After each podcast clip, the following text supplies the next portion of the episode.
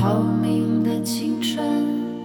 Hello，大家好，这里是不会说话电台，我是大白牙。我是图图，我是佘大师。哎，这是我们二零二四年的第一期电台啊！啊，先祝大家新年快乐！新年快乐，新年快乐！然后大帅因为家里有点事情，所以不能来录。第一期就没有大帅，对，然后我们的后辈主播立马就派上用场了。哎，佘大师开了个好头。对我是个开门红。对对对对对，然后那个话不多说，然后我们直直奔主题啊！这一期我们嗯，来聊我的男人。对，然后这个热点话题有点逃不过，热点话题的主角正好是我们图图的一直追心心念呃，念，对，一直心心念念的一个明星啊，你你自己说吧，你自己说吧。就白敬亭事件嘛，我是从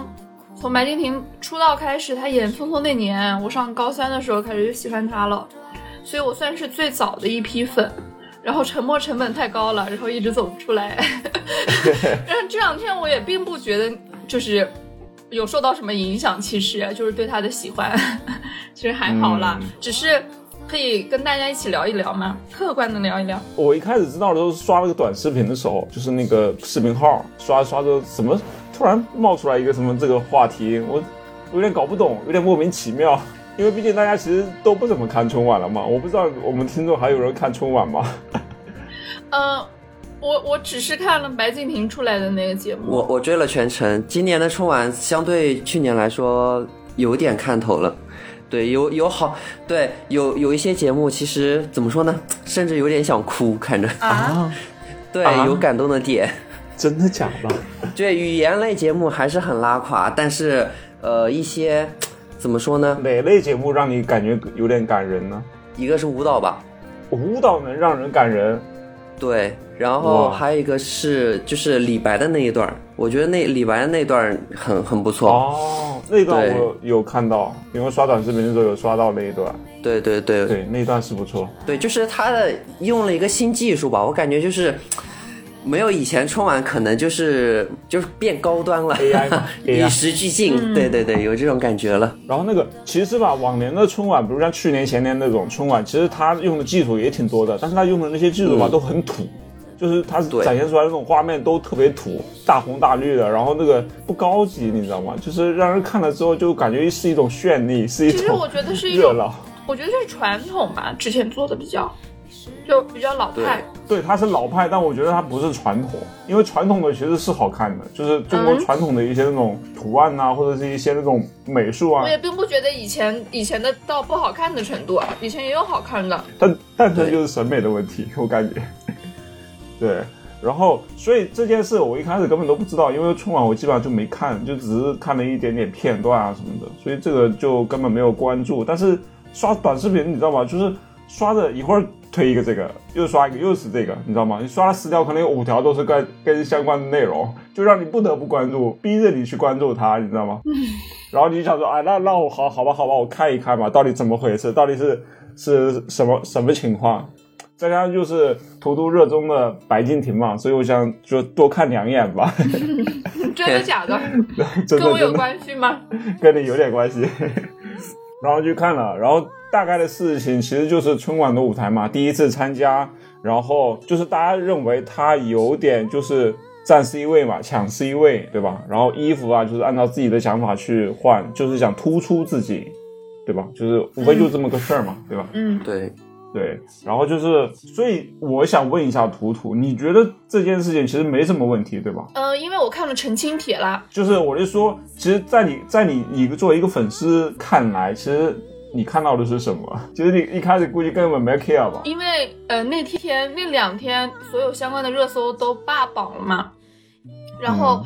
嗯、但是因为我是粉丝嘛，我也会就是看超话里面的一些东西，然后有一些澄清帖，我有仔细的去看，就是正面的和负面的两边的一些信息我都有去看。然后澄清帖嗯对其实写的非常清楚，就是其实他在八号的时候录那个备选的视频的时候，他已经是穿那身衣服了。呃，而且就是最近一次的那个录备选视频，那个走位和最终播出的当时当场就是大家看到的那个直播其实是一样的走位，但是大家是一样的就是但是舆论就是一边倒嘛。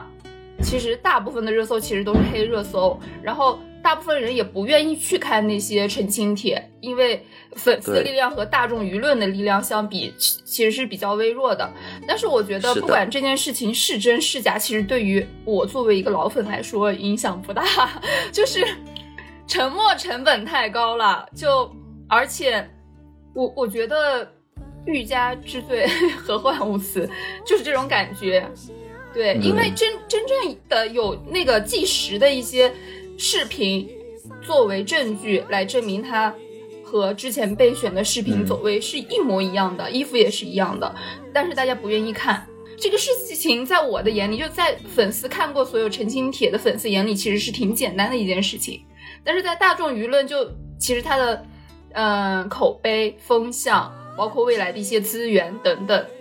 然后可能都受影响，包括路人缘嘛。然后大家也就是正好就抽到了一个大家都很闲的时候，然后也多了一个梗，对，就仅此而已。就对于我来说，这件事情就是这样子。茶余饭后的一个话题，对或者说一个一个靶子吧，就是有一个靶子可以去聊。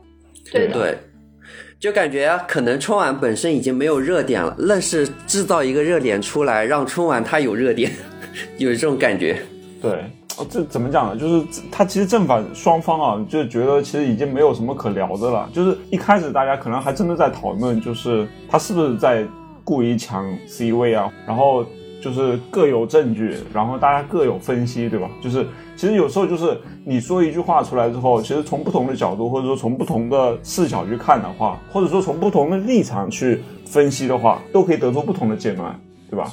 就是如果从比如从图图这样的一个老粉的视角去看的话，他觉得肯定没什么嘛，也确实也许就真的没什么。但是从一个路人粉看来，本来就有时候对一些这种饭圈的一些文化或者是一些明星啊，就是比较反感的一些人，他就是觉得，对吧？就是你们这些什么玩意儿，就是本来春晚就已经不好看了，还跟我在这搞七搞八，他就你知道吧，在一个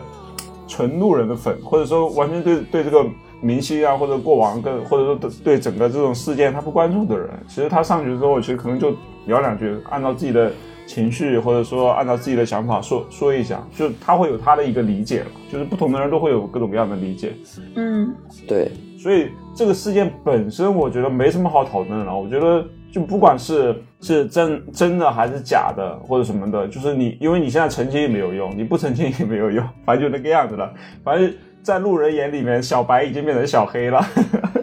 你知道吗？嗯就是就是已经已经已经如此，所以你我觉得这时候就没有什么好争辩的。但是我觉得可以延伸延伸一下，其实就是本质上大家其实在讨论，就是说在批判他，其实他在抢风头嘛，对吧？其实这种抢风头，或者说这种争取自己的表现的一个机会或者场合什么的，其实，在很多地方其实都会有，比如像娱乐圈其实是算比较多的，比如拍照会抢 C 位啊，然后什么，比如很多时候什么个胳膊啊什么的，嗯章子对啊。怡那个，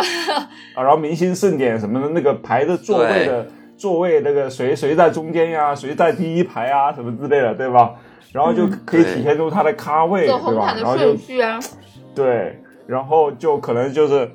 他的可能广告代言费用啊，可能也许就会不一样，对吧？就是他们真的是、可能真的要争这些东西。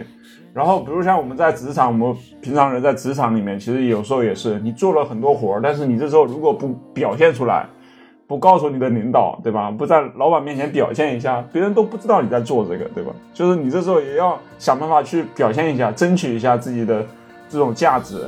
对吧？然后还有一个有时候就是包括一些家庭里面，如果家里子女比较多的，比如像一些富豪的富二代们，对吧？家里子女可能七八个，我靠，这时候就要争抢谁能 继承父皇的位置，对吧？就是谁能继承这个家产，对吧？就是这种对，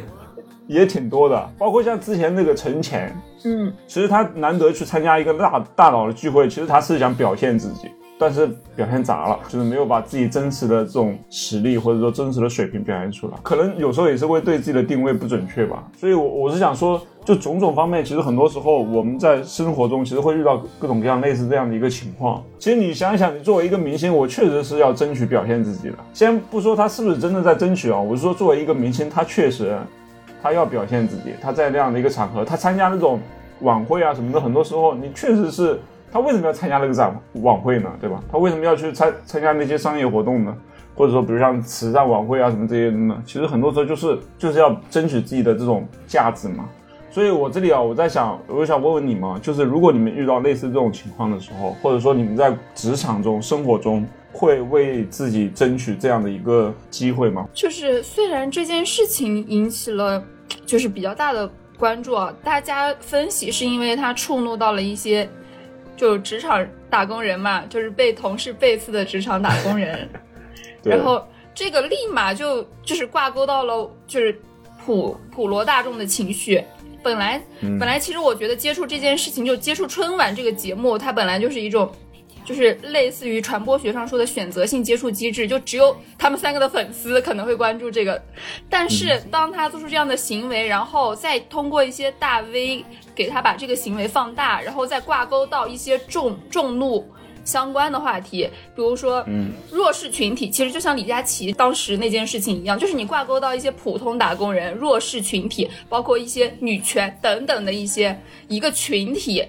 的利益，或者说就是引起他们的一些共情来说，这个事情发酵扩散就会非常快，所以我说就成了这样的。但是就是这是说，在他抢风头这件事情是既定事实的基础上。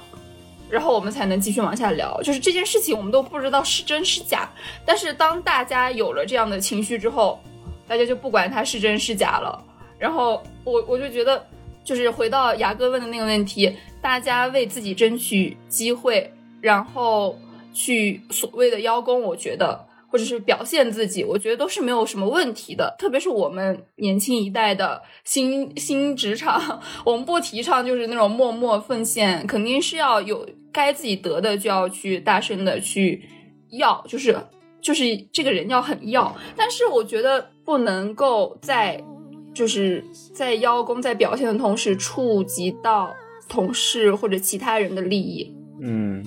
你这个有点难呢，就是你你很你知道这很难很难很难去表现呢。不，我我觉得，我觉得这种事情要基于事实，就是比如说这个方案它就是我来主写的，那我就是要说、嗯啊这个东西是我的。但当这个方案不是我主写的时候，我还要说啊这这是我自己想的，我怎么怎么样。但是他要基于事实去邀功去表现，对对啊，不能混淆是非，混淆事实你知。道吗？这里这里其实有有一个情况，就是很多时候大家对自己的表现啊，或者自己的贡献估计不足。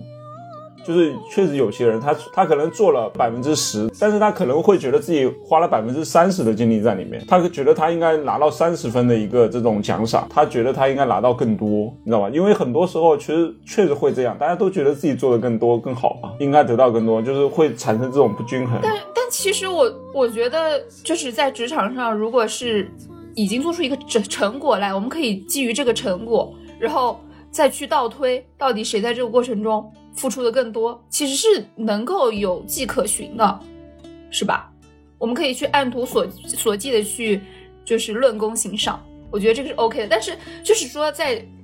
像白敬亭这件事情，它是在还没有一个什么结果的时候，他本来应该是可能要每个人去轮 C，然后去平均这个镜头的时候，然后他可能如果要是多占一些镜头的话，他同时就会伤及到别人的利益，别人就少了镜头，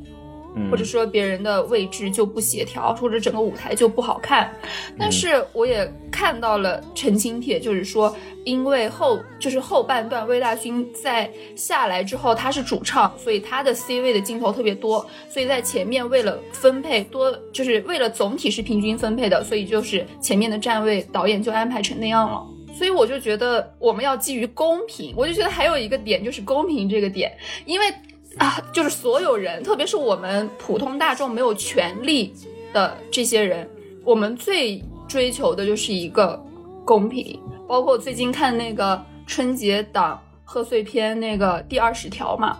它是在讲法律，但是他是围绕公平正义去讲的这个法律，就觉得还有一个就是触到众怒，就是大家带入自己，就是觉得如果本来应该平均分配的利益，如果一些人多占了的话，另一些人就只总体来说只有这么多，另一些人的利益受到损害，如果是他们受到损害，他们会觉得非常的生气。所以嗯就这样带入之后，就是又引发了一波众怒。就你说了公平，就关键就是很多时候他没法公平呀、就是而且很多视视角不一样，就是比如从你的领导的视角去看这个项目，对吧？然后从你自己的视角看这个项目，然后你再从你的同事他的视角去看这个项目的时候，大家其实所谓的公平，它是各有自己的一杆秤的。所以我才觉得，就是一个成熟的一个企业的一个管理体系或者是奖罚制度，它都是非常的，就是明晰的，而且是可以引起引起就是大家的一个幸福的。其实就像我们前两期不是聊到了一个公司企业文化嘛。其实这也是之一，就是如果一个公司的各种规章制度、企业文化、奖赏，然后全都能够以一个相对公平的方式来，就是发布规则并推行的话，我觉得是相对好的。所以这时候才需要一些企业管理的人才，我们才会要学学习管理学，我们大学也会学习这这些东西。那我们大部分人，其实我们在包括我们在座的听众，很多人他们其实可能很多是在小公司里面，根本没有这样的一个规章制度，对吧？就是根本没有这么严格的这种公平的这种赏罚制度，怎么办？其实我我我们现在其实想，我我是想讨论说，很多时候你你会面对这种职场的不公平嘛，然后这时候不公平，你这时候。就是如果别人看到了，就是你的老大看到了，哎，你觉得他看到了，你其实你就不用去表现了嘛，对吧？就是你可能避免掉一些这种无谓的表现，因为包括很多对我们这种爱人来讲，有时候你是很社死的，你你是不会表现的。是那这个时候呢，其实你是很吃亏的。然后你你这后怎么办呢？我主要是对吧？就是我就想给这些人一些建议，就是如果你的表现得不到应有的一些回报的话，怎么办？他就是可能是在小公司对吧？那牙哥，你是一个小公司的老板，你啊、给作为一个老板，你给一些这样的爱人同事、爱人下属一些建议，你觉得怎样会让你看到？我觉得，我觉得是那样的，就是我之前在 CSA 的时候，我觉得他们每个人的表现我还是能看得到的，因为他们的工作内容就是相对比较明确、比较精准。就是比如你做推文设计啊什么的，写文啊什么的，就是给谁写的谁写的，这个是还是蛮明确的，就是不太会那个。除非你中间隔了一个层级，就中间比如我的下下属的另外一个下属，他可能就中间隔了一道屏障之后，很多时候你就可能就看不到了。对，所以我觉得小公司或者是扁平化管理的一些公司，其实这种情况还相对少一些，因为老板都看在眼里。反而就是大公司为什么各种内斗严重啊，然后各种嗯吃味素餐的人特别多，就是因为隔了太多层级了。哎，这个时候如果你们遇到一些同事啊，就或者你们过去是不是有遇到过类似这种，就是你没表现，但是他很表现，他可能做了只是花了十分劲儿，但是他其实表现出他好像占了主角一样，你知道吗？但是其实不是他真做的，你怎么办？我遇到的，我我我只遇到过一次吧。我一般遇到的同事人都还蛮好的，嗯然后都是大家一起努力，就只遇到过一次是我在那家广告公司，然后我们是一个这样的机制，是 account 先去对客，然后接到一些方案嘛，接到一些案子，然后再分配给我们策划和设计来做。嗯。然后我们就去参与比稿，因为我们的服务的品牌方比较大，然后他们会找很多 agency，每次可能有三四家 agency，然后有有好几次，就是我们可能四个季度的比稿，然后只有第三个季度的没拿到，其他嗯。三个季度的其实我们都拿到了，但是那个 account 就是在拿到的时候就是邀功，然后说自己付出了很多啊什么的，然后就就是好像这个方案全都是他的付出，但其实方案都是我们策划在写，然后设计在辅助我们做一些东西，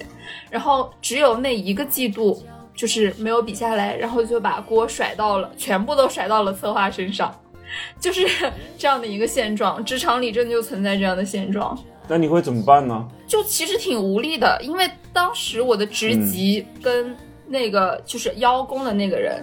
的职级不一样，我是一个小朋友，然后刚毕业没没多久，然后那个他已经毕业好几年，而且包括我们整个事业部的老大，其实他就是 account 出身，然后他是主管 account 部的，所以他也会偏向 account 部门。嗯所以这个时候你就其实挺无力的。就是当你努力做了很多的时候，赢了没有你什么事儿，输了之后，他还会觉得是你的能力问题。那社大师呢？你会怎么？你有遇到过类似情况吗？你会怎么办？我我倒是没有遇到这样的情况，但是但是就相对于我的性格来讲的话，我是属于那种不去争抢的那种类型吧。甚至说，如果我做了一些什么事情有利于别人了，我把这个事情说出来的时候，都会带一点羞耻心。就是有这种感觉在，对对对，不好意思，我就觉得，我就觉得，对，有的时候就感觉这个事情可能就应该是这样呀，你本来就应该这么做，对，就也没有说你有多优秀的那种感觉。但是人家站在你头上拉屎嘞，就是把你的功劳都抢走了，你你还你会怎么办？你不会愤怒吗？你不会想要说表现一下吗？如果真的遇到这种事情的话，我我会去跟他去争论。对，我会我会去争论，但是我我知道结果肯定没有任何结果。他根本你知道，职场这些人他不会给你机会跟他争论这件事情，他说话也不会那么明着说，说是你的问题，不是他的问题，他就是那种拐弯抹角、潜台词、阴阳怪气。然后我还在想，当时那件事情应该是因为本来这个项目就是项目奖金，然后呃给到我，当时这件事情不管说谁背锅，最后项目奖金。我都会拿到，又没有触及到我的根本利益，所以我我觉得无所谓。如果要是真的触及到这些东西的话，我觉得我我会去争论，然后我我会去就是去找上级部门去反映一下这个问题，然后去征询为什么会这样做。嗯，但是如果要是没有触及到基本利益的话，其实就也还好。我觉得这个礼貌可能还是分段位的，就是。最低段位的可能就是真的就当面跟就跟就直接表现出来，对吧？让所有人都知道说我这个表现呃表现的很好啊什么的，就甚至说然后会导致你跟他当面去争论，对吧？这我觉得这是最低段位的。然后后个段位就是图图刚刚说的那种稍微阴阳怪气一点、有点情商的，然后大家表面上好像没有表现出来，但是就像我们这种脑子不好使的，可能一时半会儿听不出来，对吧？就是他还会继续跟你保持很好的关系啊。对。然后你最后被他卖了，你然后替他数钱那种感觉，我觉得还有一种更高段位的，可能就是就是不知不觉吧，就 对，你还你还得谢谢他，然后就是 就是掌控一切，他不仅掌控你，还掌控老板，就是所有的利益都掌控在他自己手上，而且非常的安，非常的稳健，非常的安稳，可以全身而退。然后这里没有利了，他随时可以走，就是一切都掌控在，他像一个无形的手一样，你知道吧？直接控制着你，然后。事儿他做的最少，然后得到利益最多，这种最牛逼的。哎，真的，就是我听说过我朋友的公司啊，他在富 A 上班，然后他们公司就有这一个小姑娘，然后也是做康的，通过人际关系，短短一年内就是升抬头升到别人三年才能升到的抬头。然后一开始刚进公司实习生的时候，就拼命的拉拢自己的，带自己的那个。算是算是直系的领导，然后转正，转正之后就直接跨过他的领导去讨好他领导的，呃，他领导的领导算是整个部门的一个大领导，嗯，然后去就在平常给他送一些东西啊，保健品啊，过生日送礼物啊，送花啊什么的，然后人际关系就是观察这个大老板身边还有什么其他亲近的人，他全都去。去讨好，然后去去送礼，然后去平常搜手，然后关键是他是 account，他要对接甲方品牌部，他跟品牌部的那个人还谈恋爱，他跟甲方谈了恋爱之后，那乙方的老板这边肯定会 太溜了，因为他的原因是吧？然后就是想留住这个客户，然后也会让他升，让他稳，就是把他稳下来。真的，他他在有男朋友的情况下，他跟客户谈恋爱。太牛逼了！哎呀，特别牛！然后一年之内就是连升了两级吧。嗯，就很厉害，就很有手段。这种人，对，把人情世故世故玩玩弄的玩弄于股掌。我觉得这就是一种天赋，真的没有办法。是的，真的是的，就是即使他现在手把手教你，让你去做，你都做不出来。你没有这个能力，知道吧？就就做不出来。他可以把那些。搜索那些谄媚的东西表现的很自然，我们做不到的。我们觉得就做一点点的相关的事情，我们就觉得很羞耻，就觉得见不得光。我甚至怀疑他并不觉得这样，就是他真的觉得他相信那些一切都是真的，而且他非常享受这件事情，享受去跟别人打交道，享受跟人家谈恋爱，享受去送礼的那种感觉，他得到对这种回报。所以你刚刚说什么控制老板啊什么，他就是反向把乙方的老板给控制住了，你知道吗？但这种对一个公司来讲其实挺可怕的，就是是的你知道吗？笼罩在阴影里边，而且这种人如果哪天你真的跟他翻脸了，我估计也会把公司扒一层皮下来，感觉 会搞得天翻地覆。对，一是要有野心，二是要有权权衡的能力，三是要有表演能力。对，就是每个都要有。所以这里我回来啊，你想想那个娱娱乐圈那些影视明星啊，甚至能混上去的，我觉得一方面要么就是他家里很厉害，对吧？不管是红二代啊，还是富二代啊，还是有政府背景啊什么之类的，对吧？就是有背景的人那一批。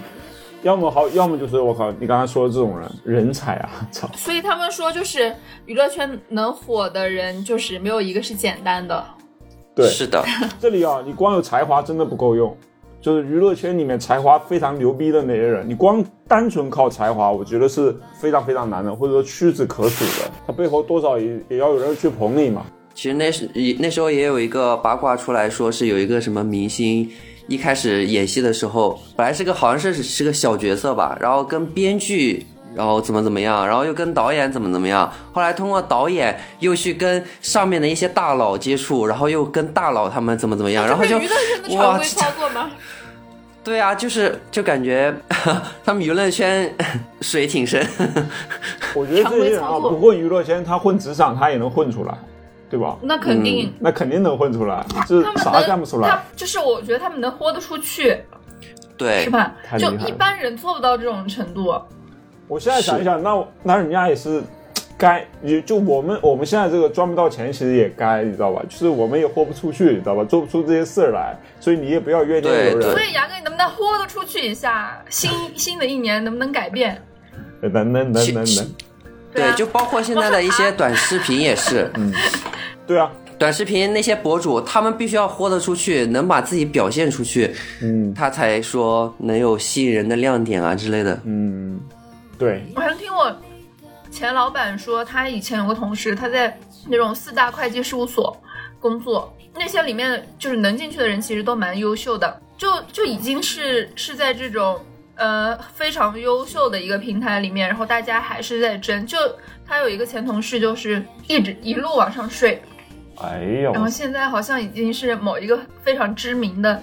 嗯、快时尚品牌的一个亚太区的什么什么负责人了。就一路往上睡，而且当时他跟我讲非常夸张，是他当时还没有离婚，有老公的情况下，就是他们所有甲方乙方在一块聚餐的时候，当众就是直接亲上去，就直接 把甲方那个人搞定，真的很牛。我们一般人真的做不到。怎么说呢？所以很多圈子都是挺乱的。那这么这么一想，你想想现在想想白敬亭这，就即使如果他是真的啊，就是感觉也犹如白莲花是吧？就这算什么？这个我不想有这个假设。娱乐圈里面，大家问了为了争 C 位啊，或者为了抢资源呐、为了搞咖位啊什么的，其实干过龌龊的事情可多了。然后只是是的大家都不知道而已。因为就是因为大部分人其实做不到，所以大家都很讨厌这样的人。人家一路睡上去，是你是不是特别讨厌这种或者鄙视这样的人？因为他破坏了生态平衡呀。对，就是没有公不公平嘛，就是你刚刚说的不公平嘛，这样的就感觉，嗯。但是又觉得好像也挺公平的。对，人家豁出去了，对对。他得到了他他通过自己的努力得到了自己想要的一切。对，虽然不光彩，所以，所以为什么一直说就是社会和就是我们从小到大的一个教育在象牙塔里面的区别蛮大的？就是我们一直以为。就是整个社会像我们所从小到大所受的教育一样，我们只要守规矩、守法律，然后一步一步的走就好。但当到社会之后，你会发现很多人就是不守规矩，他们就是会用各种手段，然后走各种捷径，然后就是过得比你好，也没有受到什么应有的惩罚。对啊，你的世界观然后再继续被颠覆一下，对，然后你慢慢就会思考，这个世界上真的有所谓的公平正义可言吗？那些所有的，不管是法律规定的、社会大家道德上所制约的，包括整个公司的晋升机制、规章制度这些东西，对于那些人真的就是没有用。所以这些东西存在的意义又是什么呢？然后你就会反思这些东西，然后你会对社会失望。对对，他他的意义就是制约大部分人。他如果跟你说你们就不用守规矩，或者说丛林法则什么之类，整个社会就会一片混乱，就很可能会很失控。然后这种呢，就是他约束大部分老实人，约束约束像我们这样的一些老实人，然后我们在底层帮他们默默的工作。你说那帮人都去睡了，你说睡出来能有什么价值？能给社会带来什么贡献？他肯定是带不来什么贡献的嘛。那只能靠我们这些老实人来做牛做马呀，对吧？拿着微薄的薪水，替那些睡了的人，就是赚更多的钱。买包、买表、买车、买房，他终归有一套规则来愚弄你，让你相信这件事情。然后有些稍微聪明一点的，他觉得不相信这件事情嘛，那没关系，漏网之鱼。但是毕竟老实的人是大多数嘛。对。但是我们老实，我们有错吗？就像我看第二十条的时候。就是那个男主的儿子在车上问他，就是我见义勇为，我有错吗？就如果就是有些人靠这些走捷径，他获取了所谓的利益和成功，那我们这些普通人，然后守规矩、讲讲道德、文明、法律，那有什么意义呢？有用吗？你就会开始反思这些东西。我觉得吧，对你来讲，可能你除了得不到利益和金钱以外，可能对你自己个身的这种品德修养来讲是有好处的，让你一一身正气，对吧？对，让你哦，你说的对，对对，让你就是一张憨厚的脸，一张这种诚实的脸，你知道吗？让你看上去更慈祥一点，就是就是从面部可以反映一个人的人品嘛，对吧？你看那些人长得很凶的人或者很恶的人，你是能看得出来的，就你的医美吧。你的善良的医美，让你的这张脸看上去可能可爱可亲一点，我觉得这算是好处吧。就每个人的追求不一样吧。对，你要做到问心无愧。就是有些人责任感、责任心、责任感，然后还有什么羞耻感都比较强的话，他就是属于，我觉得这种人就是属于老比较老实的人。对，你说那些那那些不守规矩的那些人，他们哪有真正的有这些东西呢？就相当于怎么说呢？可能现在的商人具备这些的就已经很少了，嗯，因为他们想要自己去赚钱什么的，肯定是要通过一些嗯不同的途径嘛，对吧？他不可能像我们这些老师的就很难去走这条路，嗯。为什么古时候都是士农工商嘛？士排在第一位，士应该是最守规矩、最有家国情怀，然后最有文化、有内涵的，他们不会做一些伤天害理的事情。农农业种就是农民，他肯定是每天一年到头都是勤勤恳恳在那就是种田的。然后商人排在最后，就是因为他们其实是才是这个群体里面最不守规矩的那群人，不然他们也可能赚不到钱。所以大家就把它排在最后。就但是说明人家日子是过得最好的，有钱活得很好。然后至于娱乐圈那些戏子，其实在古时候其实是没有任何地位的，就是因为他们其实也是不走不守规矩的那帮人。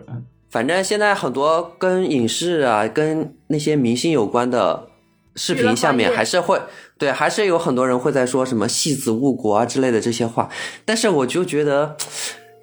他们呢可能还活在古代。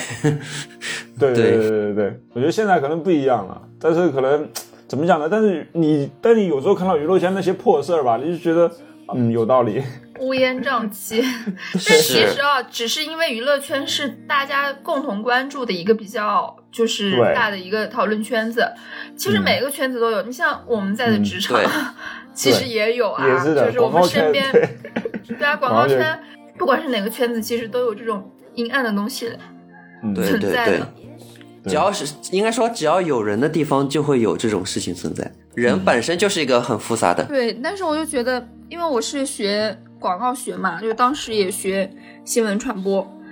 就是我们老师让我们大学的时候必读的一个读物是那个《乌合之众》，你们应该都听过。嗯嗯，《乌合之众》这本书就是讲大众传播下的一个社会舆论的一个话题，因为娱乐至死啊。其实我们现在的状态其实就是这样。然后有一个概念，我记得是那个群体性迷失。然后今天温习了一下这个概念，是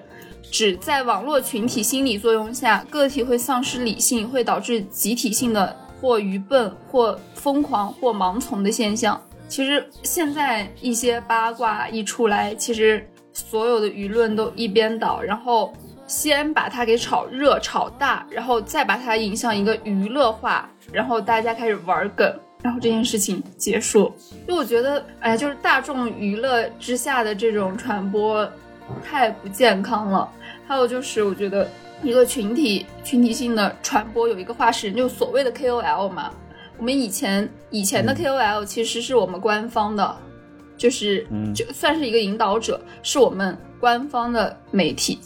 然后到后来，我们现在就是在互联网时代的一个传播舆论环境之下，就变成了从一对多变成了多对多。然后一些社会舆论的消费者，就是我们这些普罗大众，同时也是我们社会舆论的生产者。就这个这个，在一个传播生态之下，我就觉得我们的主导性是强了，但是就是群体性迷失这件事情就会被放大。嗯，对，包括我们自己，我们现在在做电台也是，都想说，哎，发现一个热点，赶紧追一下，知道吗？那些短视频博主，或者说那些网红们，对吧？就是其实每天都在盯着今天要做什么内容，哎，对，突然发现，哎，有个内容了，哎，有一个主话题可以聊了，赶紧蜂拥而上。本来他那个话题可能只有几千人讨论，对吧？然后发现它可以很快速的变成几万人、几十万人、几千万人，所有的博主都在全网都在讨论这件事情。对所以这件事情本身大小已经不重要了，重要的是它有流量呀。甚至对的性对有热度质好像都不重要了，真的就是一个流量为王的时代。对。对，他们为了流量的话，就是完全也不顾真实情况，就是哪边流量多就往哪边走。先上去踩一脚嘛，对吧？先上去对先聊两句再说。墙倒众人推，就是这样的。啊、太无聊了，就是就像我说，我说我刚刚说刷短视频，刷刷一会儿刷十条，里面有五条都是聊这个的，你知道吧？就是是，我太无聊了，我觉得我就觉得这个大家，而且说的还都差不多，也没有什么新意，对吧？就是反复的在那个，然后大家很多时候看的就只能是看这些垃圾，没有任何营养的东西。就是你觉得这件事情有什么可讨论的价值吗？其实并没有什么价值可讨论的嘛。或者说，可能稍微讨论一下就可以了。讨论最终你，因为你也讨论不出个什么东西来，对吧？这是因为这很多事情本来自古以来就是已经有的那些事情，你根本不需要讨论。更有价值的事情其实得不到挖掘，它会被掩盖掉。对，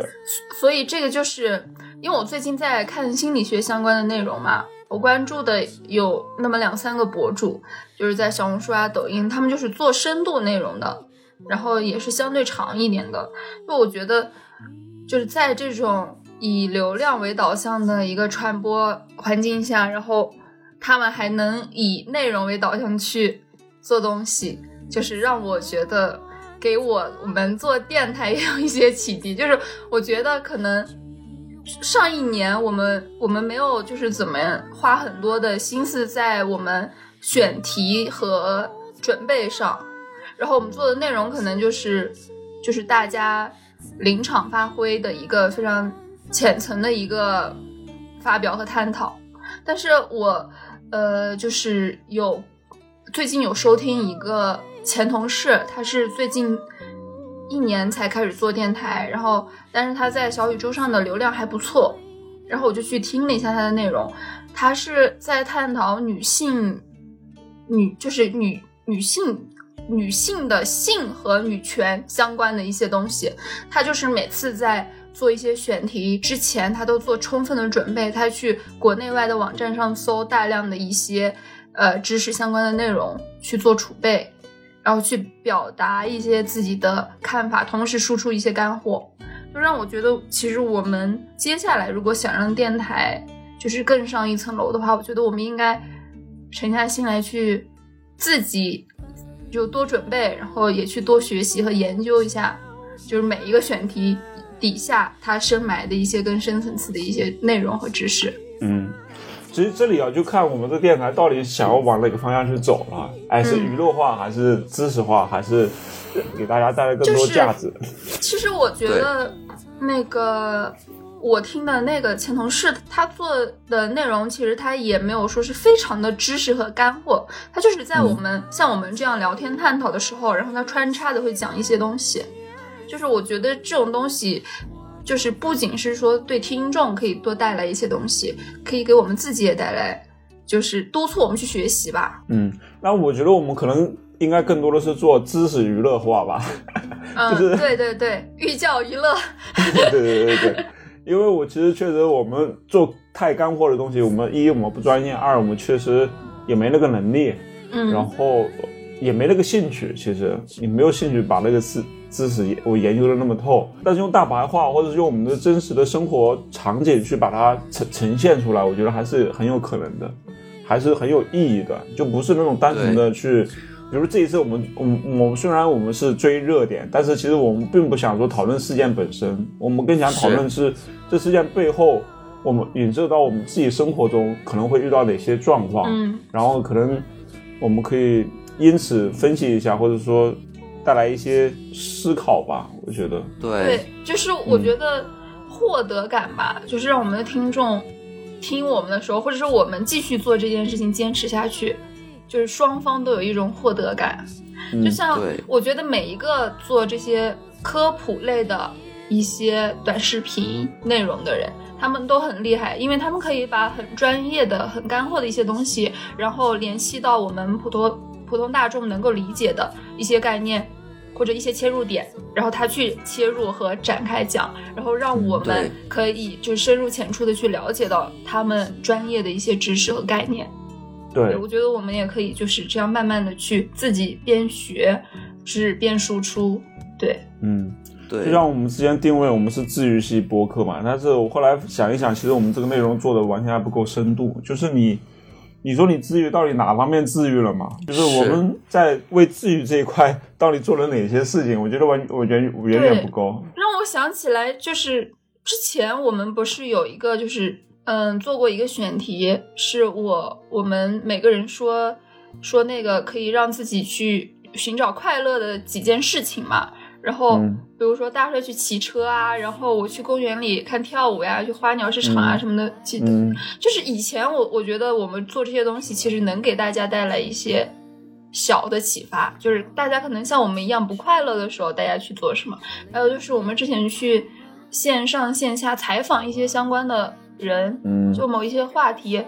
发表一些看法和讨论，就觉得我们可以，不管是在内容的深度上，还是形式的广度上，我们都可以再继续丰富一点。对对对所以这里讨论到就是说，因为现在网络时代嘛，就是自媒体时代，很多时候刷短视频，就我不知道你们俩会不会刷，就是大家不管刷视频号还是小红书还是抖音啊什么的，你你可能一天到晚你你多少会花点时间去刷它嘛，对吧？就是你经不住那个诱惑，我觉得肯定很也有很多人能经得住，就完全不看那些短视频的内容。但是大部分人，我觉得大部分人可能还是经受不住这种诱惑，要去时不时要刷一下，因为不然你手机拿在手上，你还挺无聊的。除非你就是看书，对吧？或者看一些，视频或者包括我们听播客，对吧？或者听音乐啊什么之外，你真正的娱乐很多时候确实是靠短视频来的。对，而且这也是我们获取信息的一种方式嘛。对，也是顺应了这个时代的一个特征吧。嗯，就是你忙里偷闲，它这个闲的话就是一个短视频碎片化的东西。但这里就有个问题啊，就是确实大家一开始是忙里偷闲的，那你后来发现你你在这个时间上面耗的会越来越多。本来，你工作八个小时，然后刷短视频一个小时，后来你发现你四个小时在工作，四个小时在刷刷短视频，是的而，且这时间越来越久，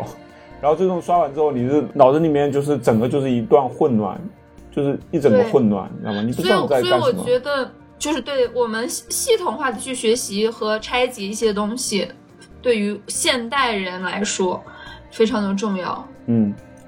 所以这个时候呢，我其实我就一直想对抗，就是想要抵制，也不叫抵，我自我抵制啊，我自己想要去，因为它有点像一个漩涡一样，你就不得不被陷进去，你这时候就肯定想爬出来嘛。是其实你又想娱乐放松一下，但你又想说我在某个时间点我能学到一些东西，对我现在的生活或者是工作啊有一些帮助。包括现在你们多久没看电影了？除了去电影院以外，我现在是好久没看过电影了，实在是没有时间坐下来看电影。吃饭的时候不会看吗？是 我吃饭的很时候短暂的一定，啊，我有我吃饭的时候一定要看。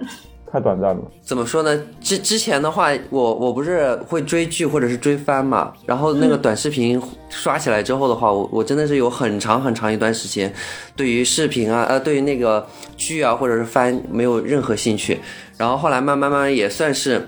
觉得这样也不太好，然后也有一点点变化吧。虽然说在短视频上面花的时间还是挺多的，嗯，对，我以前是那种不太爱刷短视频，我是因为工作，就是上一份工作太忙了，然后就是高密度的工作让我觉得我就是找不到那种呼吸感，所以我要去短时间内的刷。还有就是，它可以把很多长视频里面的精华浓缩到一个非常短的时间，对对对让你很快速的去获取到那个点。比如说，我们看脱口秀，我们看一期可能要一个半小时。两个小时，但是如果你看他们剪辑版本的，然后他们剪个十分钟把把这一期所有的精华都剪到里面，你会短时间的获得快感。嗯，其实我觉得是这样的，我们要带着目的去做这些事情，就是不能盲目的去做。比如说我在非常工作高密度的间隙去干这件事情，我很很明确，我就是为了获取快乐，我就是为了这种短时间内的高高刺激的快感去做的。但是你肯定是要分出一部分时间来去，就是去获取更深度的，然后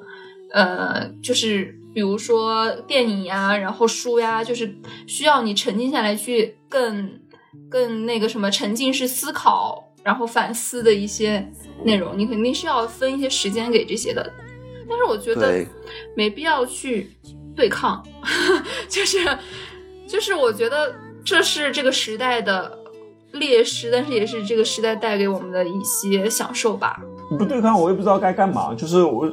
你你要忍住，你知道吗？就是不然不然每天刷的，你发现你刷了一百条，里面可能有八十条都是垃圾，不是你想要真要看的。对，然后甚至我其实有很长一段时间，我都是在卸卸载这个短视频软件的一个状态。我嗯去年重新下载回来，还是因为工作。对，我觉得我我不知道别人，反正我个人是比较难长时间沉浸在里面的。就是我越刷会越慌张，心里越没底，越迷茫，因为它的内容就是很浮躁，然后又很雷同。形式嗯也是，你可以大体分分成多少类，然后你就飘在里面。但是如果你沉下心来，你静下心来去看一个视频，甚至你就看一个综艺，你会觉得你是稳的，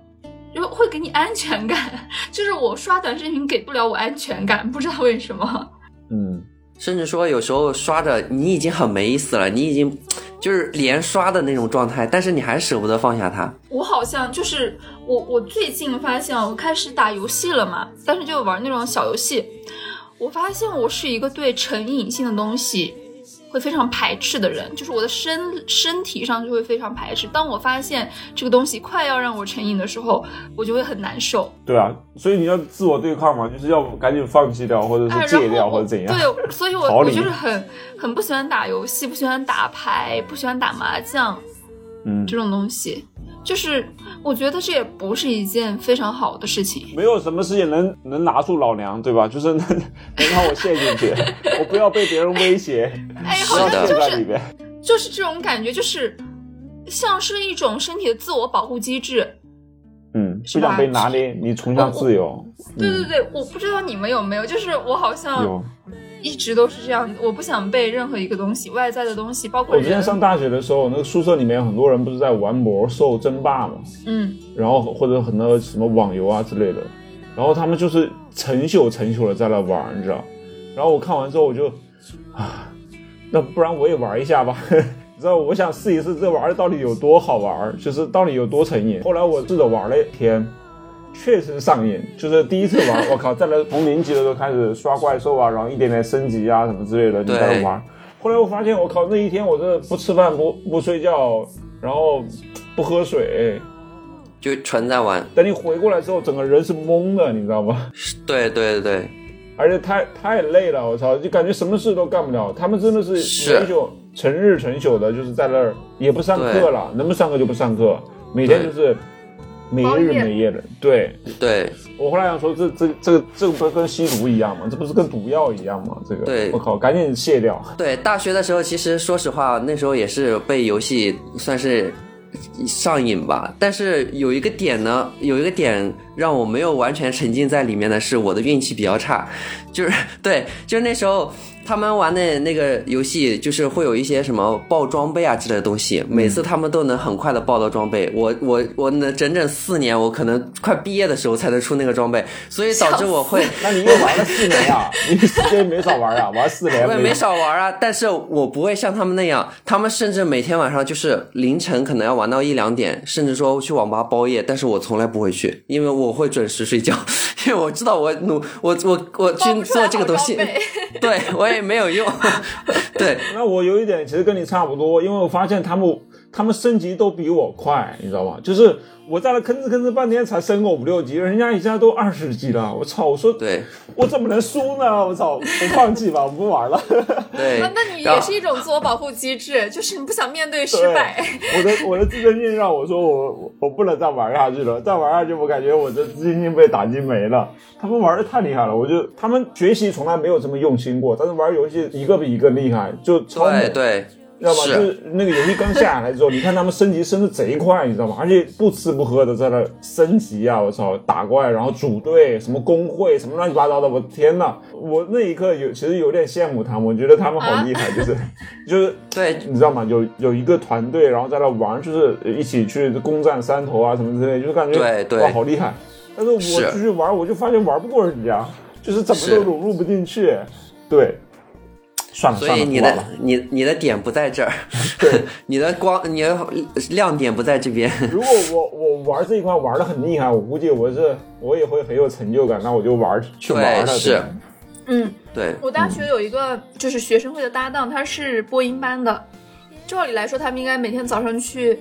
嗯外面练功嘛，就是练声，然后但是他就是没日没夜的窝在寝室里面打游戏，然后最后。他毕业的时候就被上海的一个什么游戏战队给录取了，哇！就我觉得就是真的擅长，然后你把它发展成你的事业啊，也是一个很牛逼的事情。对 对对。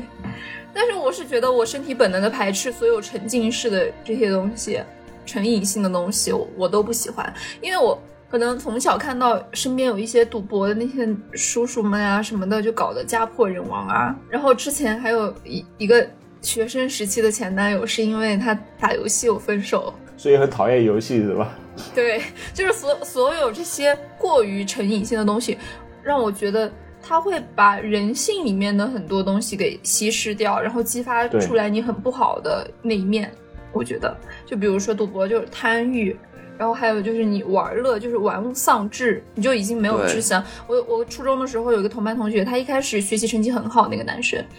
后来他就。不来学，有一段时间感觉他就整个精神状态不太对，后来就不来上学了。后来听说他就是玩游戏沉迷在里面，不愿意来上学，不愿已经就是连课学校都不愿意来。当时我们才上初一，然后家长各种好说歹说来学校，然后让老师帮忙劝，就真的是活生生的丧志。是，但是但是怎么说呢？有时候玩游戏它也有一种锻锻炼心智的一种。嗯，情况在吧？对你也不能完全否定说他的呃呃那些不好，对，嗯，就比如说，其实我是通我是怎么说呢？就是比较喜欢玩游戏的那种类型，但是就是前几年也才慢慢淡下去的。通过玩游戏的话，我主要是什么呢？主要是心态的一个变化，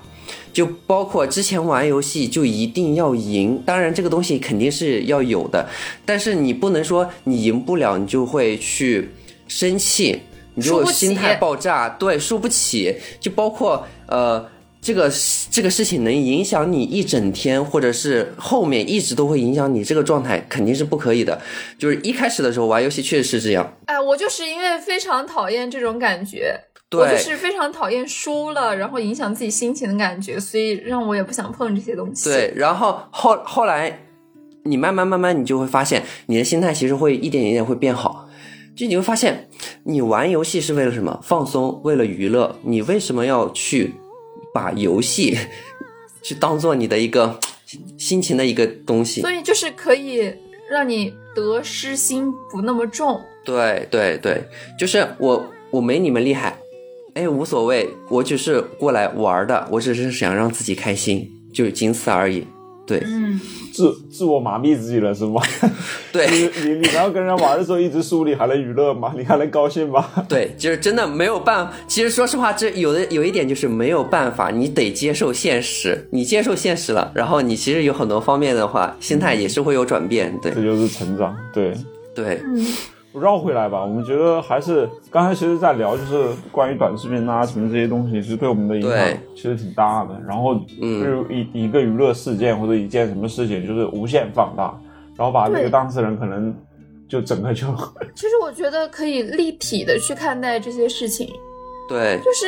你想想，你身边的朋友、亲人，你的伴侣本来就是一个活生生的人，他有优点有缺点，然后但是你在社会就是就是大众舆论的引导下，你就认为。只要发生这件事情，这个人就像你们说白敬亭变成黑敬亭，就是从一个白的人变成一个黑的人，我觉得太绝对了。对他本来就是一，个活生生的人，他肯定有好的有不好的。是。就是说，所以就是追星也不要带着很大的、很厚的滤镜去追星，对。然后也不要因为他做一些什么小的事情，然后你又很玻璃心的，然后就就 我就觉得就看待你问题就是现在这个社会，就是它有点非黑即白，就是容不得一半点沙子。就是你你看之前可能前一阵子一直在吹一个人，但是过过两个月，可能因为某件事情，比如随地吐口痰什么的，可能整个整个就是负面新闻就全来了。啊对，对对是，就比如像现在董宇辉很火，对吧？我就特别担心哪天他翻车，你知道吗？就是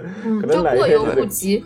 因为因为大家就是很容易因为他的一个点，然后把它放大到，就是他好像他一个点是优秀的，整个人好像就都是好的，就是神但其化了。实对，其实就是或者他一个点不好，他就所有的东西都没有可取之处。对然后我就觉得没必要因为百分之一的白或黑，然后去掩盖他百分之九十九的很立体的其他面。就是不管是我们看待明星还是看待身边的人，我觉得就平和一点，或者是跟自己的朋友、同事这些相处，其实大家都是，就是我很喜欢国国外拍的一些电影，就是它可以把很复杂的人性，或者是特别是韩国那边、日本那边，它可以把很复杂的人性，就是多样化，然后一阴一阳的一面全都拍出来。包括小时候跟我爸一起看那个什么《西游记后传》，就是吴天和那个如来，其实他就是人一个人的正反面嘛。就是我我觉得我们可以就是立体化的去看待所有人，包括我觉得对自己也是，就是。我觉得我一直学着去跟自己和解，就是因因为我这个人一开始就是一个非常刚硬、非黑即白的个性，然后我不想，就像呢，就像我刚刚说的，我不想打游戏什么的，就是我不想激发自己的一些成瘾性，不想激发自己的贪欲，然后不想让自己得失心太重，所以我索性不要碰这些，然后不想让自己所有人性的黑暗面露出来。但是其实，你可以去接纳自己，就是你允许自己是积极的，是高能量的，你也允许自己心情很差，去 emo。然后你允许自己有些方面是优秀的，也允许自己有些东西就是无能为力，就是你对自己和对别人都宽容一点，然后就是去跟自己和解。你说的是理想的社会，这就是不是我我是自己在慢慢的去跟自己相处，我觉得首先其实是很多人他对自己他跟自己没法和解，你知道吧？就是现代人，就包括我们现在的这种情绪啊，大家其实是很拧巴的，或者说很容易被左右的。对，就是我，因为我自己，我自己可能就是周期性的抑郁，就是就是这样的。然后其实本质上就是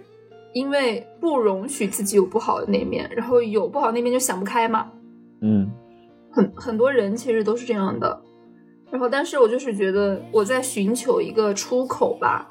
嗯，然后这里还有一个问题啊，就是就是因为大家情绪上啊，很多时候他没法得到满足，所以这个时候他捧一个人会把他捧得很高，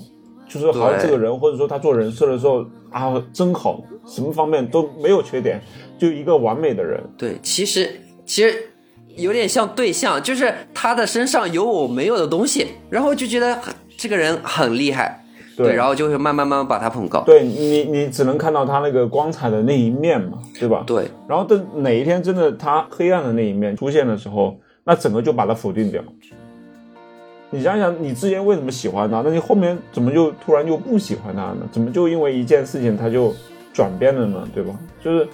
就是他一下子会打破你之前建立起的那种美好的形象，或者说你你自己做不到，或者你那种情绪的释放得不到发泄的时候，你就想说，好，终于等到你了，终于你之前说你那么好，这一下子你终于露出马脚了，我非得好好踩你一下，对吧？然后一拥而上。然后把你整个就是打得万劫不复，对，所以呢，就是你一下子在你很好的时候，你可以赚很多很多钱，然后赚完之后赶紧撤吧，花无百日红，对，有个词儿叫捧杀嘛，就是对其实捧太高不太好。是，其实怎么说呢？每次遇到这种事情的时候，我还是希望大家都能想一下，曾经你粉他的点是什么？你是基于他的才华，基于他的颜值，还是基于他的一些行为？如果如果说你到后期他做了一些事情，你觉得这个人不行了，但是就比如说你喜欢一个歌手，对吧？他的歌真的写的很好，你你会真的说完全放弃听他的歌吗？对吧？这个东西就是要看你们自己的一个思考了。就是我觉得大家平和一点，当然有一些明显那种违法乱纪啊，什么吸毒那种的，就不在考我们说的范围之内。啊，那就是违法的那个不行，对对那是原则和底线。对，对，还是要平和一些。还有一个就是不要太随大流吧，一定要看清事实，不要轻易的去评判一件事情虽。然我们也不知道事实，因为现在就看不清事实，你明白吗？就是现在很多事情你也看不清，对，所以就不能去妄下定评判论，对，妄下定论，跟着他们说后面去做一些评论之类的东西，就是因为有些人他们呃不了解事实，然后去跟风，导致某些方面的流量会越来越大。对，对。然后有些对对于甚至说社会舆论的影响其实也不太好。对，甚至说有心之人反而就是助长有心之人那些不好的那个什么呃气焰，对。大 V 不就赚这些钱吗？对。所以我现在有时候特别讨厌那些大 V，就是一个事件上去之后，立马就在那叭叭叭叭讲，对吧？讲完之后，哎，就走了，然后就让啪啪啪又开始讲别的什么事情，就是每天都在盯着这种热点事件在聊。对对，就是前不久，包括那个什么云台山妲己那个什么极目新闻爆出来，对吧？其实人家事实上人家并没有做什么，就是违反道德的事情，就是让人恶心的事情或不舒服的事情，其实人家没有做，但是他报的时候，他的用的一些言辞就是很奇怪。就是引导大家去觉得这个事情不好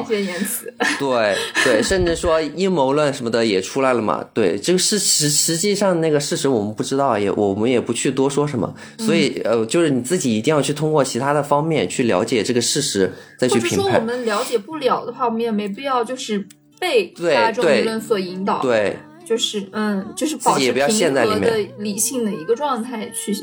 就好。还有就是，我作为一个粉丝，我可以就是说，对于一个人的喜欢吧，就我觉得不管是对于明星的喜欢，还是对于身边人的喜欢，就是我们可以去。他肯定是有好的一面，不好的一面。当你发现他不好的一面的时候，你去做一个平衡，或者说你去问自己，他不好的一面能是否接受吗？是否能接受，或者是是否能压过你喜欢他的那个好的一面？如对果要是不好的一面，你跟他相处起来就是膈应，就实在不开不开心，那你就可以可以把它断掉了，就是没必要去让自己不舒服或者消耗自己。对身边的人，其实也朋友啊、伴侣啊，其实都是这样子，对，不要折磨自己。反正说到底嘛，现在很多东西都是一把双刃剑，就看你怎么用它了，对吧？就比如说现在的媒体，就前不久很火的新闻女王，她那里面不也有说嘛，嗯，就是什么，就是很多事情其实就是他们给你看这个东西，对，就是你你你想让观众看到什么，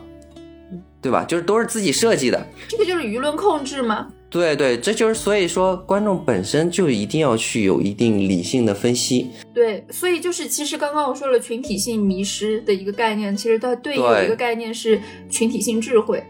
我觉得是大就是当大家能够理性平和的，就是去看待这些事情的时候，然后我们现代的一些大众舆论的一些制造的宽松的讨论环境下，发挥我们更多人的智慧，才能有更好的效果。对，就比如说前不久那个哈尔滨的事件嘛，对吧？很多人其实到现场之后也是为哈尔滨证明，然后还有一些什么，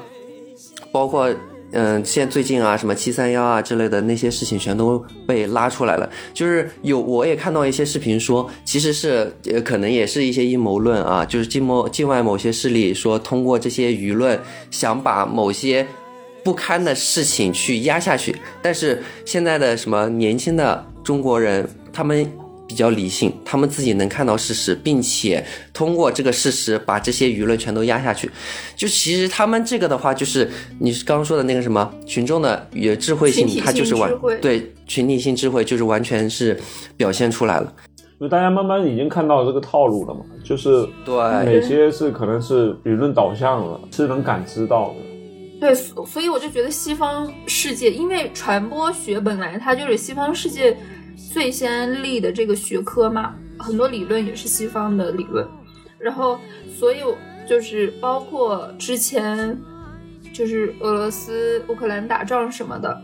然后我们在外网上的一些相关的新闻等等，我就觉得西方对于这种舆论控制比我们要强的多得多。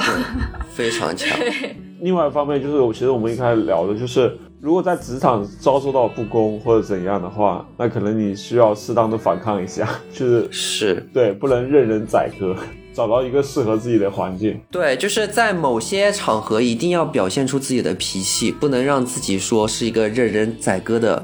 人，不是当软柿子。这个不是这个，其实是我上一份那个工作得出来的一个结论，你知道吗？就是真的那边那边的话，你如果是老师，你没有什么脾气的话，他会给你乱排课，就包括一些很恶心的事情都会发生在你身上但。是如果你遇到段位比较高的，你就赶紧撤吧，不要再来耗着，你根本玩不过人家，你知道吧？就是没什么好建议，赶紧撤，换一个好地方，是的，是的，是的，不然的话，你只能会被他弄弄弄死，对弄死，消耗死。对对你你会不停的内耗，直至你整个人会崩溃掉。对，好的，那我们新年第一期我们就到这里吧。嗯，这里是不会说话电台，然后欢迎大家订阅、转发、评论我们的电台，然后可以加图图的微信进入我们的社群。我是大白羊，我是图图，我是社大师，拜拜。拜拜拜看着拜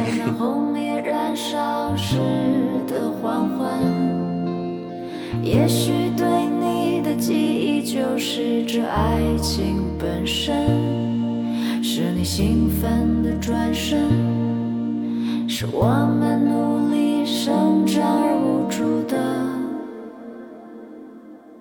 青春。